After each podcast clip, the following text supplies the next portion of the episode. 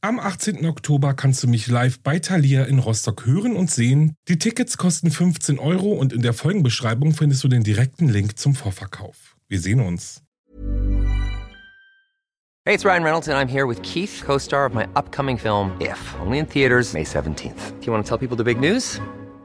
All right, I'll do it. Sign up now and you'll get unlimited for $15 a month in six months of Paramount Plus Essential Plan on us. Mintmobile.com slash switch.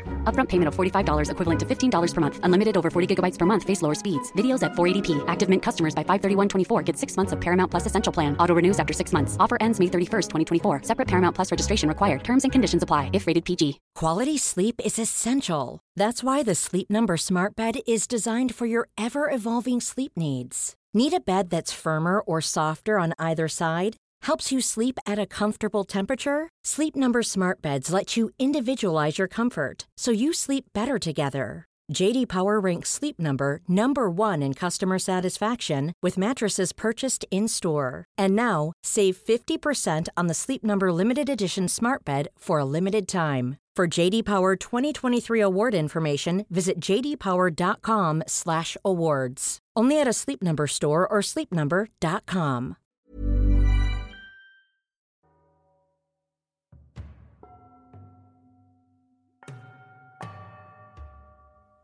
Hallo und herzlich willkommen zurück bei Wahre Verbrechen. Das ist mein Podcast über wahre Verbrechen, die einfach nur schockierend sind. Ich bin Alex und ich bin der Podcast-Host, der jeden ASMR-Channel in den Schatten stellt. Ich bin zurück heute mit einer knackigen Folge, für die ich euch drei Fälle vorbereitet habe, die alle an einem Halloween-Abend passiert sind. Bald ist es ja auch schon wieder soweit. Halloween steht vor der Tür und dieser seltsame Tag hat doch immer irgendwie etwas Mystisches und Gruseliges an sich, wie ich finde. Oder auch nicht. Aber wie dem auch sei, ich finde Halloween animiert immer dazu, sich einen Horrorfilm anzugucken und ein bisschen Grusel über sich ergehen zu lassen.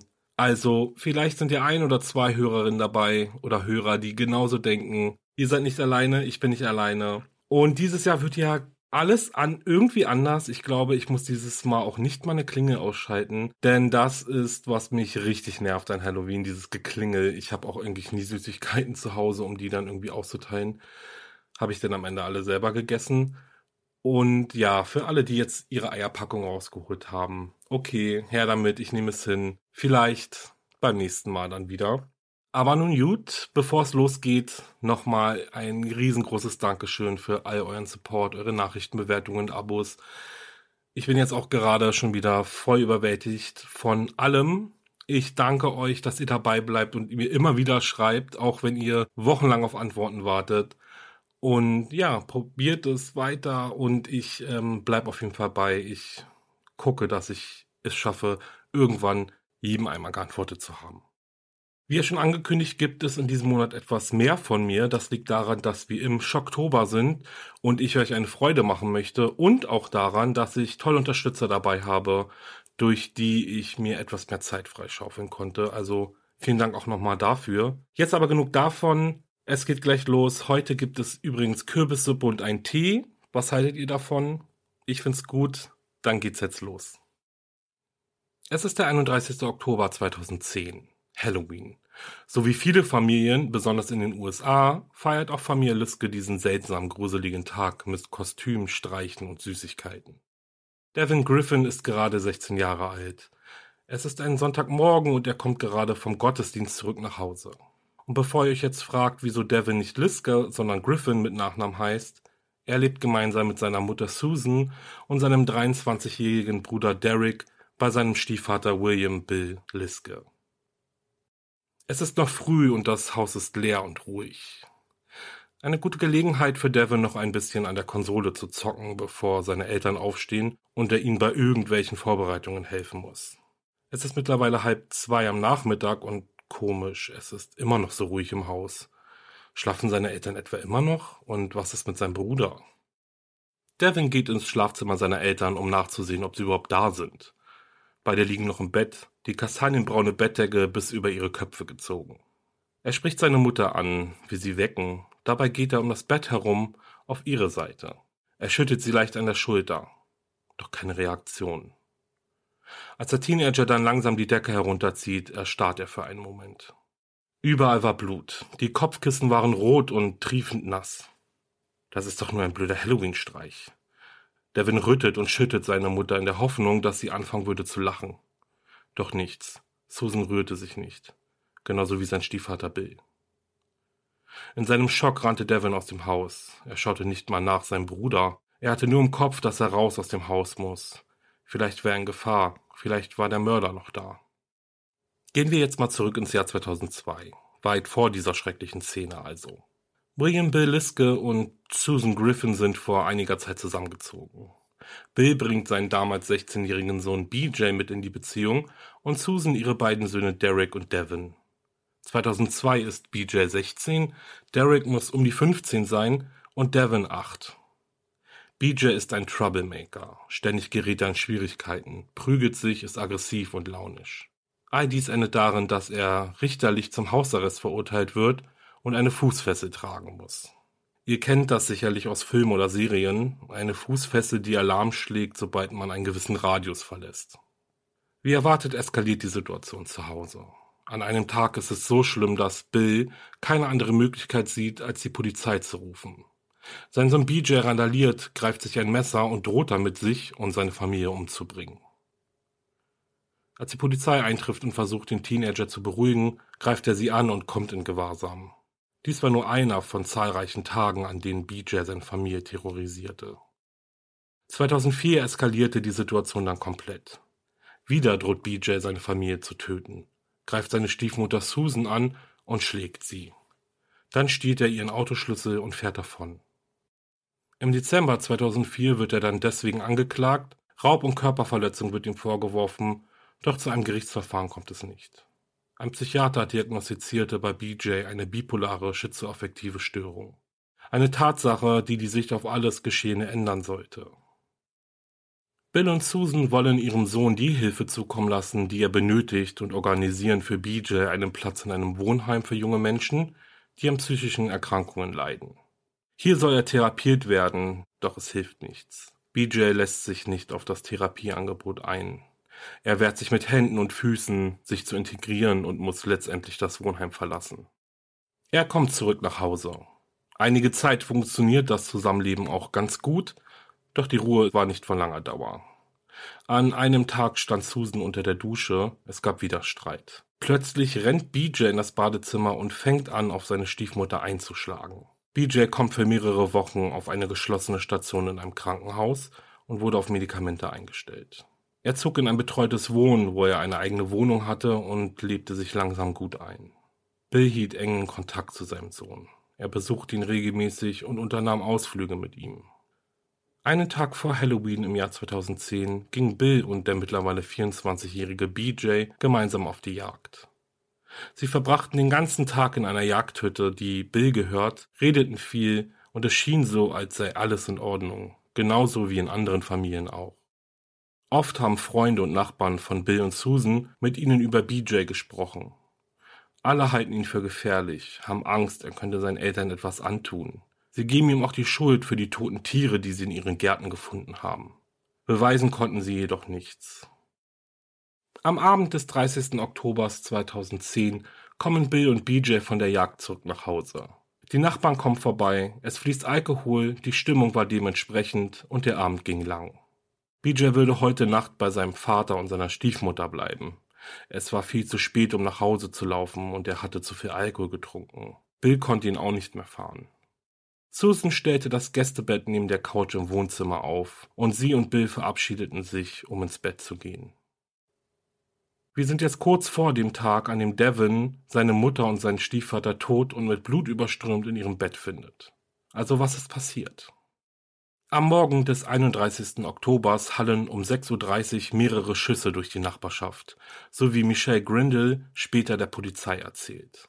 Alarmiert war sie nicht. In der Nachbarschaft gibt es viele Väter, die mit ihren Söhnen auf die Jagd nach Wildschweinen oder Hirschen gehen.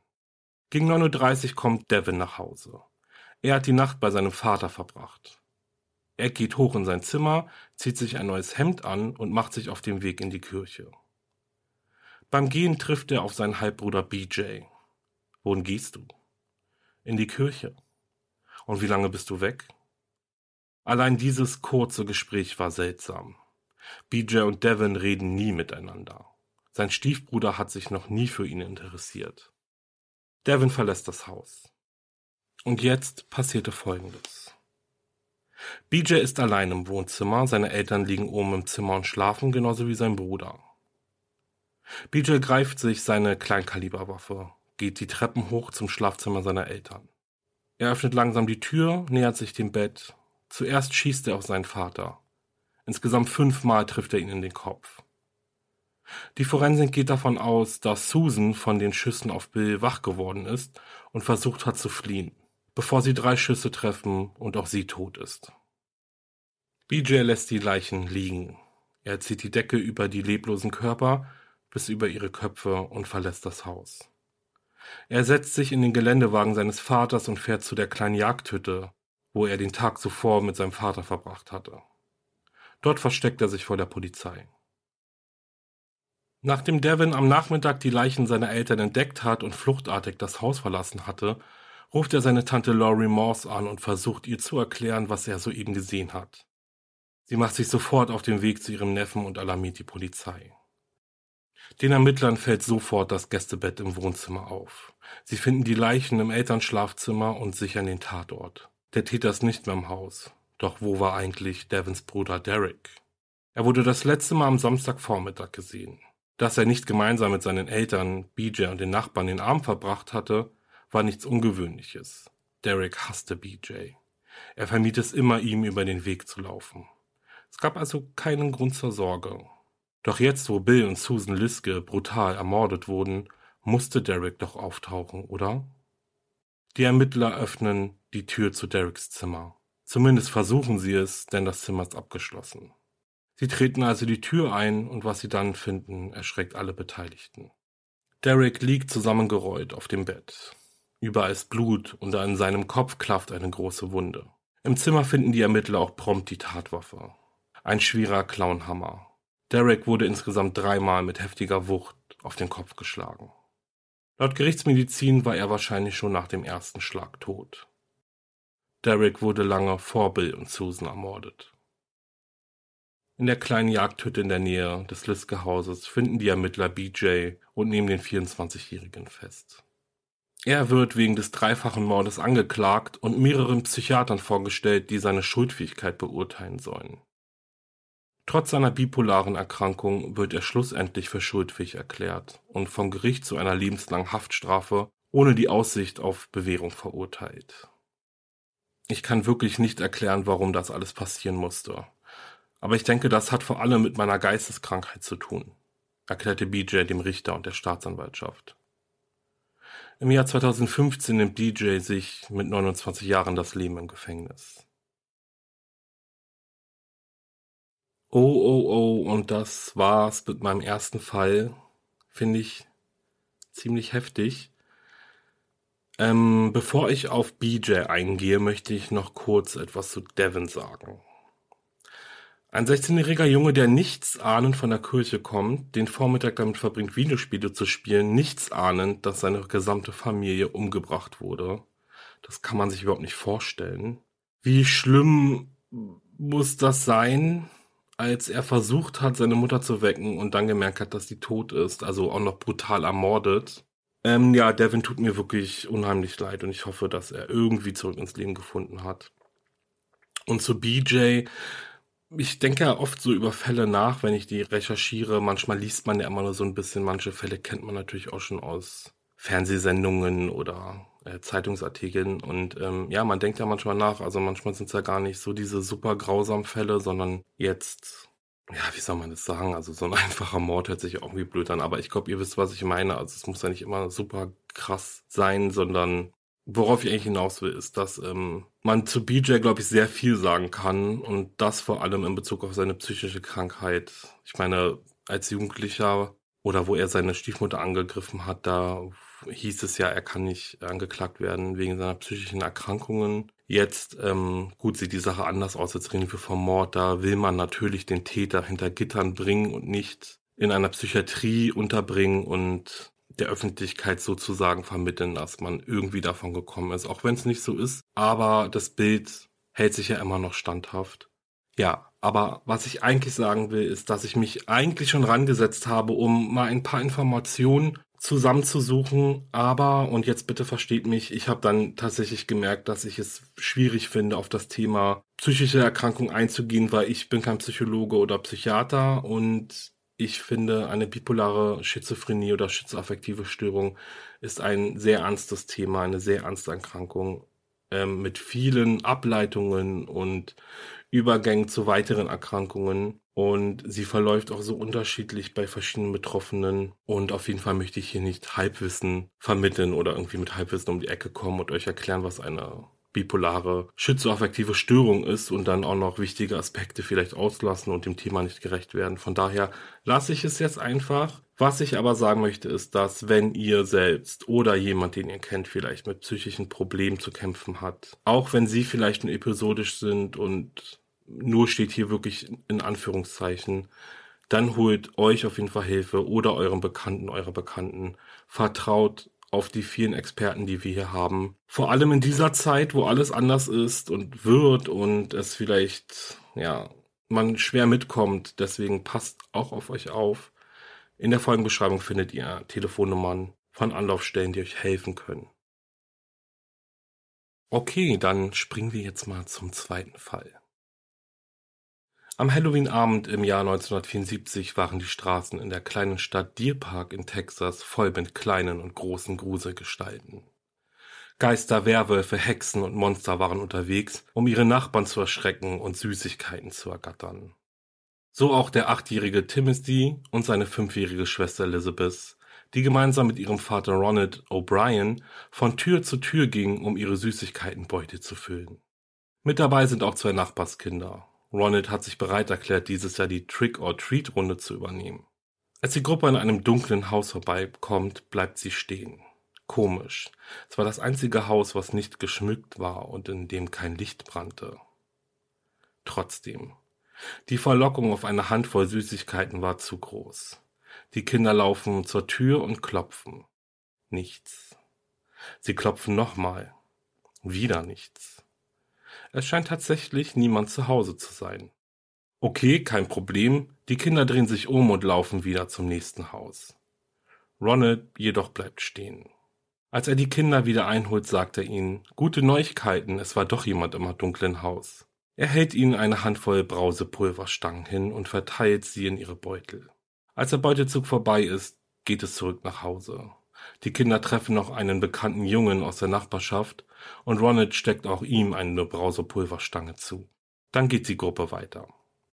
Bevor es dann ins Bett geht, darf der kleine Timothy noch eine Süßigkeit aus seinem erbeuteten essen und entscheidet sich für die Brausepulverstange aus dem gruseligen dunklen Haus. Ganz schön bitter findet er. Sein Vater bringt ihm noch ein Glas Limonade und dann macht er das Licht aus. Nicht mal eine Stunde später ist der achtjährige Timothy O'Brien tot. Es ist mitten in der Nacht, als Staatsanwalt Mike Hinton einen Anruf der Polizei entgegennimmt. Ein achtjähriger Junge ist gestorben. Er wurde zwar ins Krankenhaus gebracht, doch jede Hilfe kam zu spät. Noch bevor die Ermittlungen richtig losgehen, telefoniert der Staatsanwalt mit der Gerichtsmedizin. Der Atem des Jungen riecht nach Mandel. Okay. Wenn ihr euch jetzt denkt, ja gut, was hat das aber mit dem Fall zu tun, dann passt mal auf.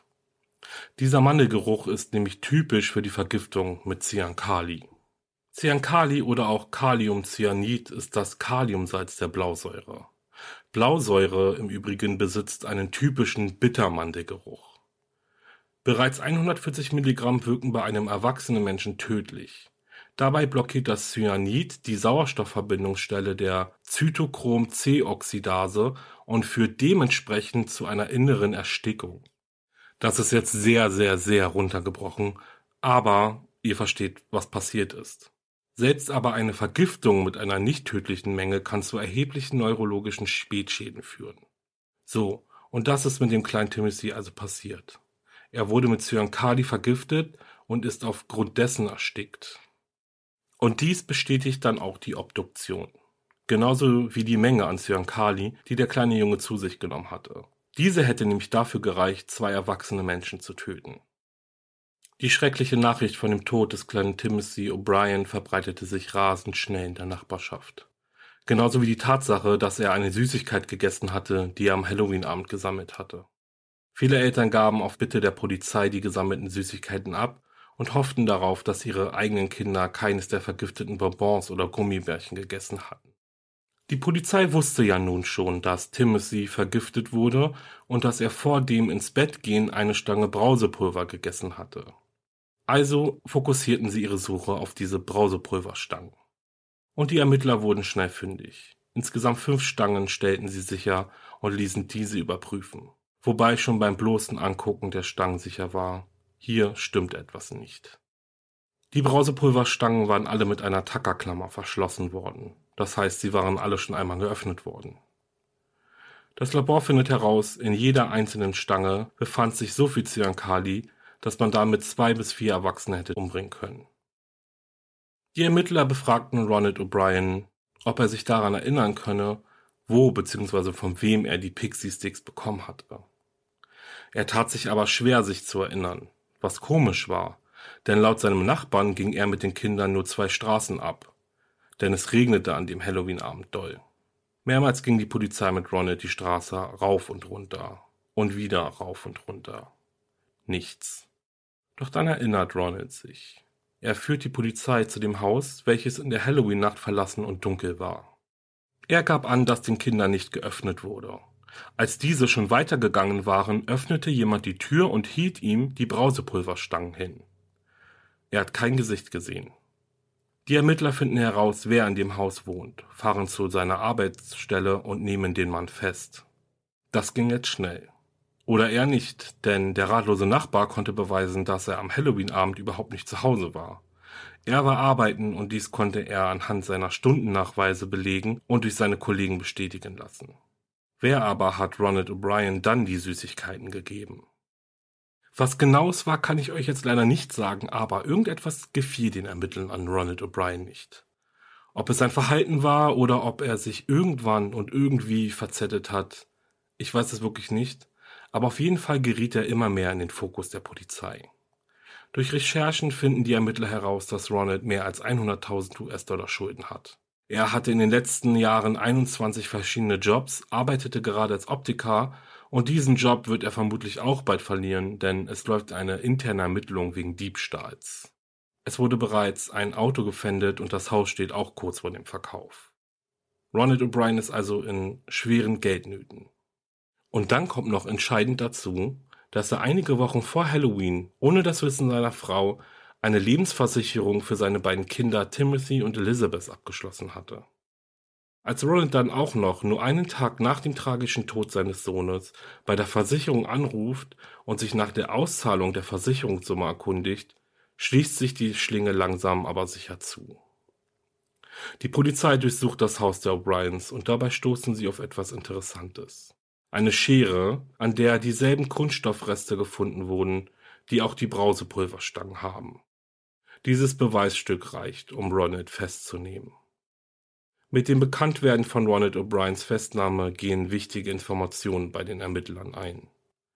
So berichtet ein Professor des Community College, dass O'Brien ihn fragte, wie tödlich Cyankali im Vergleich zu anderen Giften sei.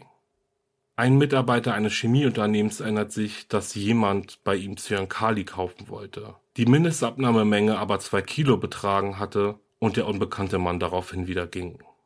Eigentlich war alles klar. Und uneigentlich nicht. Es gab im Jahr 74 noch keine DNA-Analyse und zweifelsfrei konnte nicht gesagt werden, dass Ronald O'Brien wirklich die Süßigkeiten vergiftet hatte. Er selbst zumindest beteuert seine Unschuld. O'Briens Anwalt macht einen großen Unbekannten zum Täter und Mörder. Es hätte ja schließlich jeder sein können, der diese vergifteten Süßigkeiten an die Kinder ausgibt oder ausgegeben hat. Doch Angehörige, Nachbarn und Kollegen sehen in O'Brien den tatsächlichen Mörder und belasten ihn schwer.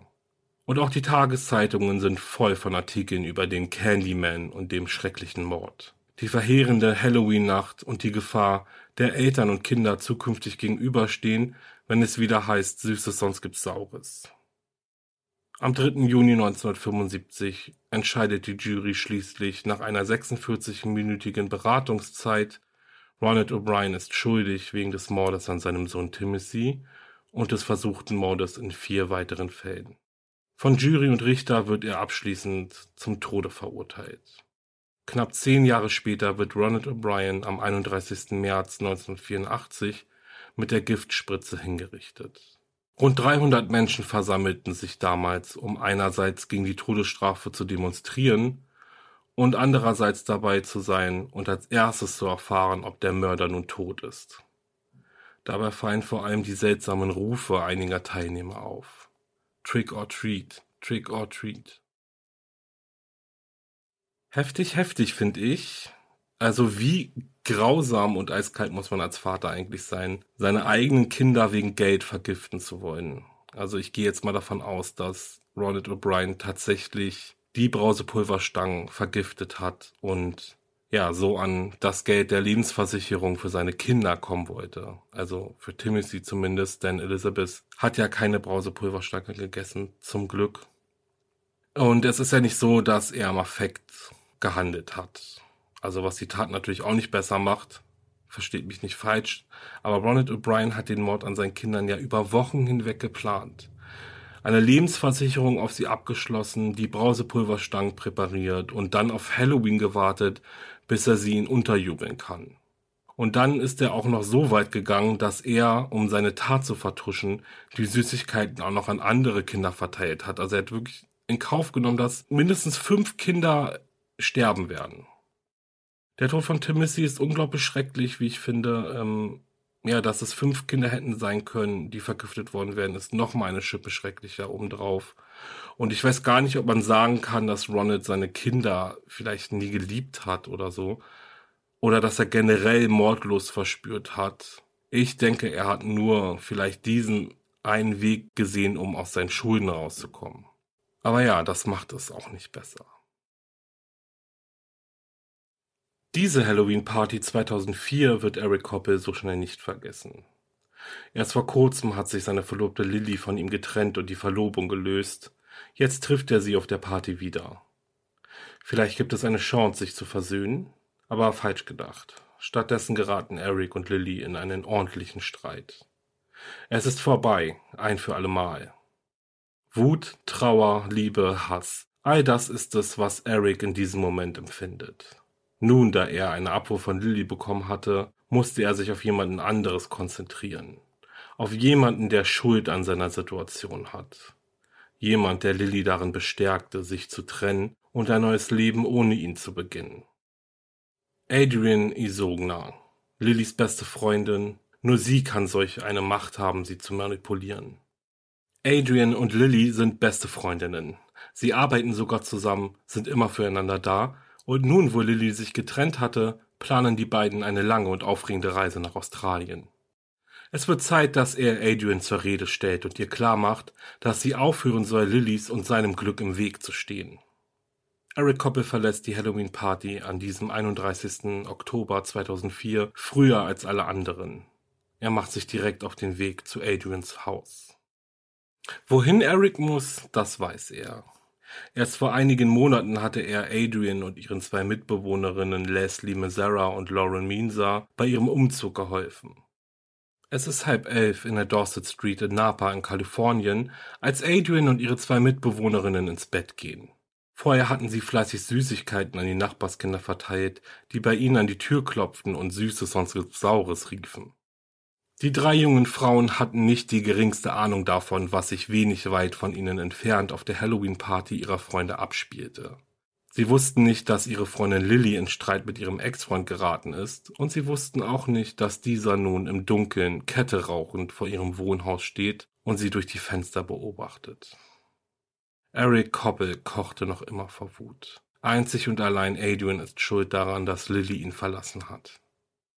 Als das Licht in dem Haus der Studentinnen ausgeht, wartet er noch. Sie müssen schlafen. Kurz nach Mitternacht nähert sich Eric dem Wohnhaus, geht direkt zum Küchenfenster und bricht es auf. Er klettert hindurch in das Haus, dann schleicht er langsam die Treppe nach oben.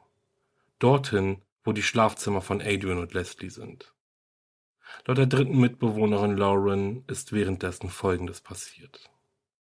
Sie ist durch das Knurren ihres Hundes wach geworden. Ihr Schlafzimmer befand sich im Erdgeschoss neben der Küche. Dann hat sie Schritte über sich gehört und ein Rumpeln. Sie war sofort alarmiert, schlich zur Tür und lauschte. Dann merkte sie, wie sich jemand in der oberen Etage bewegt. Lauren war voller Angst. Das Einzige, was sie tun konnte, war, zur Hintertür zu rennen und durch diese in den Garten zu gelangen und sich in der Dunkelheit zu verstecken. Sie hatte nichts bei sich, traute sich nichts, sich zu bewegen. Dann sieht sie jemanden durch das Küchenfenster klettern. Er sieht sich kurz um und rennt davon. Als Lauren zurück ins Haus geht, rennt sie als erstes nach oben, um nach ihren Freundinnen zu gucken. Sie findet Leslie auf dem Boden in ihrem Zimmer liegen. Überall war Blut. Hinter Leslies Bett findet Lauren dann eine völlig aufgelöste Adrian. Sie lebte, hatte aber viele Stichwunden, aus denen das Blut nur so floss. Lauren rannte zum Telefon, um einen Krankenwagen zu rufen, doch die Leitung war tot. Der Einbrecher hat, bevor er das Haus verließ, das Telefonkabel durchgeschnitten. Lauren greift sich ihr Handy und schafft es dann endlich, die Polizei zu erreichen. Als die Rettungskräfte und die Polizei im Haus eintreffen, finden sie die Leiche von Leslie und verarzten Adrian so gut es geht. Doch noch auf dem Weg ins Krankenhaus verstirbt auch sie aufgrund ihrer schweren Verletzungen. Der Doppelmord war der erste seit vielen Jahren in der Kleinstadt Napa und löste eine riesige Welle von Trauer, Wut und Angst aus. Vor allem deswegen, weil es anscheinend kein Motiv für die Morde an den beiden Jungfrauen gab. Sie wurden weder sexuell missbraucht, noch wurde etwas aus dem Haus gestohlen.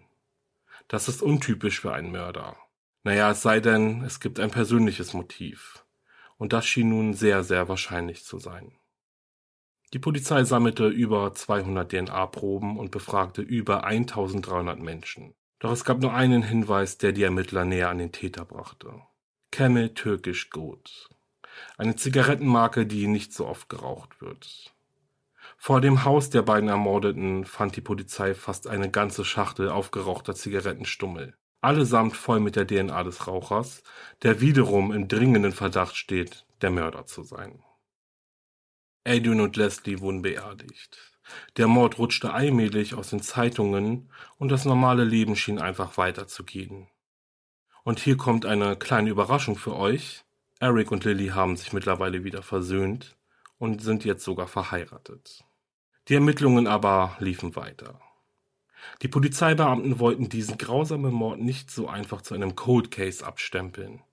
Außerdem lief der Mörder weiterhin durch die Straßen von Napa und wer konnte schon wissen, wann er wieder zuschlägt. Lauren wurde regelmäßig befragt. Immer und immer wieder kamen die Polizisten auf sie zu, in der Hoffnung, ihr wäre noch irgendetwas eingefallen. Und dann auf die Frage, ob sie sich vorstellen könnte, wer vor ihrem Haus so viele Zigaretten hätte rauchen können oder ob sie Raucher kannte, antwortete sie irgendwann vermutlich einfach so nebenbei Eric Koppel. Aber sie erklärt auch gleich, dass sie sich nicht vorstellen kann, dass er irgendetwas mit den Morden zu tun hat. Er war bzw. ist mit Lily zusammen, jetzt sogar verheiratet. Adrian und Leslie waren ihre Freundinnen. Außerdem war er auf der Beerdigung und bat sogar Adrians Mutter, für ihn und Lily auf deren Hochzeit eine Rede zu halten. Es ist also unvorstellbar, dass er in irgendeiner Weise involviert war. Die DNA, die an den Zigarettenstummeln gefunden wurde, durchlief eine genaueste Überprüfung. So genau sogar, dass durch ein spezielles Programm gewisse eindeutige Merkmale des Täters ausgemacht werden konnten. Dieses Verfahren brachte zum Beispiel heraus, dass der Täter männlich ist, was ja jetzt nicht so schwer ist. Aber es brachte auch raus, dass dieser grüne oder blaue Augen haben musste, helles Haar hat und ethnisch wohl nordeuropäisch ist.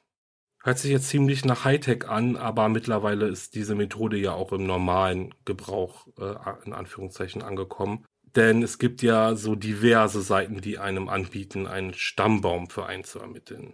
Ihr kennt sicherlich die Werbung. Ich weiß nicht, wie, äh, wie sicher das ist und wie das funktioniert. Also das ist jetzt nicht, äh, ich möchte euch nicht, jetzt nicht aufrufen, das auszuprobieren. Aber ja, es ist mittlerweile auch in diesem üblichen Gebrauch angekommen. Naja, ich bin jetzt kein Wissenschaftler und ich kann natürlich nicht sagen, wie genau diese Tests sind, aber sicher ist, dass gewisse Merkmale bestimmt werden, die zum Beispiel dabei helfen, sich auf eine Gruppe konzentrieren zu können. Am 22. September 2005 machte die Polizei den Fund der Zigarettenstummel mit der Marke Camel Turkish Gold und die Tatsache, dass sie ausreichend DNA vom vermutlichen Täter haben, bekannt. Und nun fragten sie die Bevölkerung. Kennt jemand jemanden, der diese seltene Marke raucht? vermutlich ein Nordeuropäer mit hellen Haaren und blauen oder grünen Augen. Jetzt wurde es eng für Eric. Er merkte quasi den Atem der Ermittler in seinem Nacken. Und entgegen allem, was man erwarten würde, schloss er einen interessanten Entschluss. Er stellte sich der Polizei. Am 27. September 2005 betritt er gemeinsam mit seiner Ehefrau und Freundin der Opfer das Polizeirevier Napa und gibt bekannt, ich habe die beiden Frauen ermordet. Eric Koppel wird umgehend festgenommen und verhört. Als endlich der Prozess gegen Eric Koppel startete, wartete ganz Napa da auf die Erklärung, des Mannes, der zwei junge Frauen so brutal ermordet hatte. Allen voran die Eltern der Opfer und auch Lauren, die einzige Überlebende.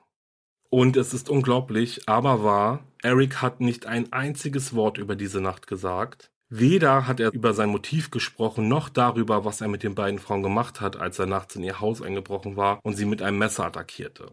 Eines erklärte er aber durchaus. Ich bin ein gebrochener Mann. Ich kann diese schreckliche Tat nicht erklären und leide höllische Qualen wegen dem, was ich so vielen Menschen angetan habe.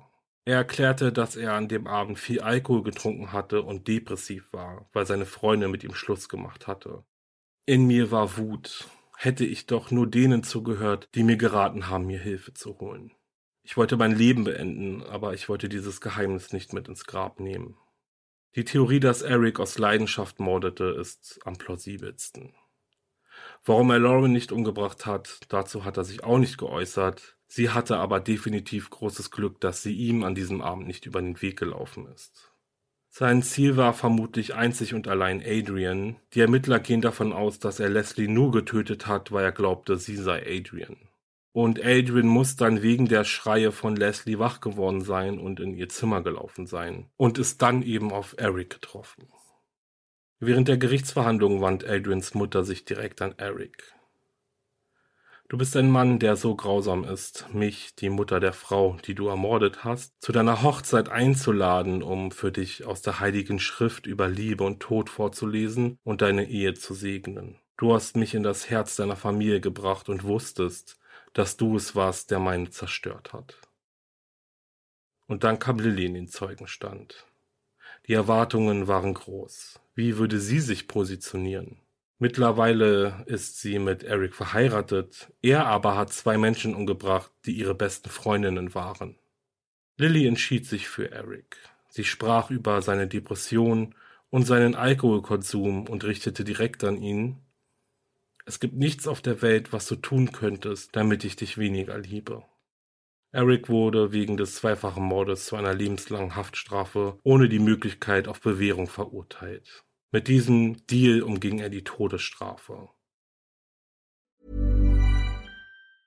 Hey, I'm Ryan Reynolds. Recently, I asked Mint Mobile's legal team if big wireless companies are allowed to raise prices due to inflation. They said yes. And then when I asked if raising prices technically violates those onerous two-year contracts, they said, "What the f*** are you talking about? You insane Hollywood ass."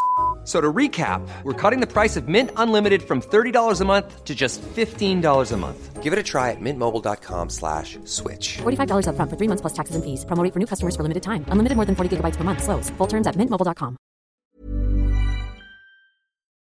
Ja, und das war's mit meinem letzten Fall. Es gibt so vieles, was mich hier wirklich erschreckt hat. Also beginnend mit dieser schrecklichen Tat, zu der er es ja nur gekommen ist, weil Eric nicht damit klargekommen ist, dass er verlassen wurde. Und klar, Liebeskummer ist ein extrem starkes Gefühl und die Wut, die dann noch dazu kam, für die er ja Adrian verantwortlich gemacht hat und der Alkohol dann auch noch, waren für ihn eine extreme Dosis, würde ich jetzt mal beschreiben. Ich persönlich tue mich ja echt schwer damit, wenn Taten mit Alkohol erklärt werden. Und ich sag's nochmal, das ist hier alles immer nur meine persönliche Meinung. Ich weiß, dass sich das Wesen von Menschen extrem verändern kann, wenn Alkohol im Zusammenspiel mit heftigen Emotionen einhergeht. Aber ich finde es immer super schwierig zu akzeptieren, dass Alkohol oder Drogen zum Beispiel oft ein Grund für Strafmilderung sind. Die Tatsache, dass Eric Adrians Mutter zu seiner Hochzeit eingeladen hat und sie auch noch zur Traurednerin gemacht hat, finde ich richtig pervers wenn ich das jetzt mal so sagen darf. Ich denke, mit ihrer Ansprache an ihn vor Gericht hat sie alles gesagt, was man dazu sagen kann. Ja, und Lilly, ich habe mir Gedanken darüber gemacht und klar, sie liebt oder liebte Eric. Dass sich junge Leute trennen und wieder zusammenkommen, ist ja jetzt auch keine Seltenheit, aber auf der anderen Seite hat er ihre Freundinnen umgebracht, brutal mit einem Messer auf sie eingestochen und nur deswegen, weil sie mit ihm Schluss gemacht hat. Also nicht, dass es ihre Schuld war, aber irgendwie kann ich mir nicht vorstellen, dass man sowas verzeihen kann oder wirklich irgendwie so darüber hinwegsehen kann. Also wenn ich das jetzt so in die richtigen Worte bringen kann, also die dieser Situation gerecht werden. Aber ich denke, ihr versteht, was ich meine. Und ja, oh mein Gott, stellt euch mal vor, was wäre denn passiert, wenn sie sich jetzt hätte scheiden lassen? Obwohl man das jetzt eigentlich auch gar nicht fragen darf. Na gut, das war's auch schon wieder mit dieser Folge. Ich danke euch, dass ihr zugehört habt. Ich wünsche euch jetzt einen wundervollen Tag oder Abend. Wenn euch mein Podcast gefällt, dann bitte lasst eine Bewertung und ein Abo da, besucht meine Instagram-Seite wahre-verbrechen-podcast und schickt mir ein Herz. Und schaltet auch beim nächsten Mal wieder ein, wenn es wieder heißt Wahre Verbrechen, der entspannte True Crime Podcast mit Alex. Bleibt sicher. Ciao.